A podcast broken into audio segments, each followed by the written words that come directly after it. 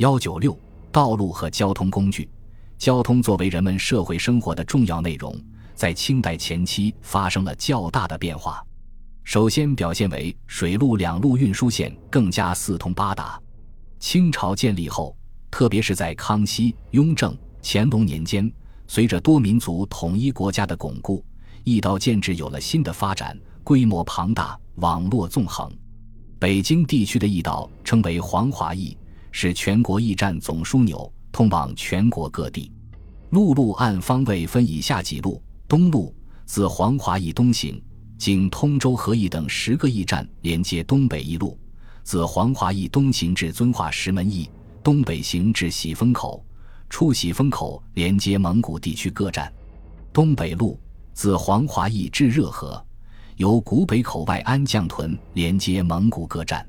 北路自黄华驿至独石口，由独石口接蒙古各站；由黄华驿至张家口，出张家口接蒙古各站。南路自黄华驿至涿州涿鹿驿，京雄县。河间、县县、德州等驿至山东省城济南府，再由济南府出发，通往江宁、安徽、江西、广东、江苏、浙江、福建。自黄华驿至保定，经正定、栾城、邢台、安阳等驿，通往河南省城开封府，再由开封府通往湖北、湖南、广东、广西、云南、贵州。自黄华驿经保定、正定或居庸关外。通往山西省城太原府，再由太原出发达陕西、甘肃、四川，又由甘肃通达青海、新疆、西藏。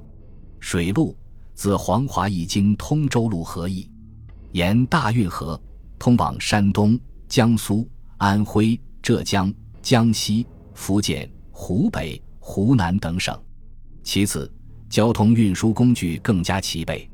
处理加车辆的交通运输是主要的陆路交通工具，在主要的陆路交通干线上，马、牛、驴、骆驼以及车较普遍作为运载工具来往穿梭；在偏远的山区，多用背篓和背架作为运载工具；在水路，船、木筏、羊皮筏等是常见的运载工具。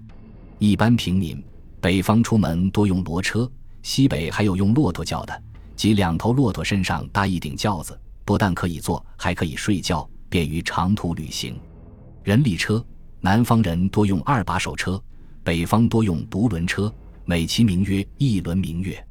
此外，南方水乡水网交织，船只普遍作为运输的工具。再者，交通运输职业集团蓬勃兴起，随着经济的繁荣发展。交通运输出现了较为细致的专业分工：驾车有御者，推车拉车有车夫，行船有船家，搬运及驱赶牲畜有脚夫。与此相适应，码头、旅店、贸易货站也日益增多，社会上车、船、轿、店、脚、牙等以运输为职业的行当发展到了更高的水平。这一时期的交通工具也体现出鲜明的等级差别。清朝规定，庶民所用的车为黑油、平顶、齐头、造幔，不得雕饰。有一种小安车，没有乘坐上的严格规定，庶民人等均可乘坐，随时可雇，称为买卖车。另有一种厂车，木轮，无帷幔，用处理牵引，有单套、双套、三套之分。冬季北方地区有一种冰车，木质长方形车架，上铺粘入垫。下有两足，裹以铁条，在冰上拉行。庶民所用的较为平轿，轿身小，轻布缠裹。一些富户和商贾之家的私轿，多以蓝布为轿身，较宽大。此外，还有用作办红白喜事的花轿、素轿等。至于宫廷和官府用车，则与平民有着不同的规格和制式。本集播放完毕，感谢您的收听。喜欢请订阅加关注，主页有更多精彩内容。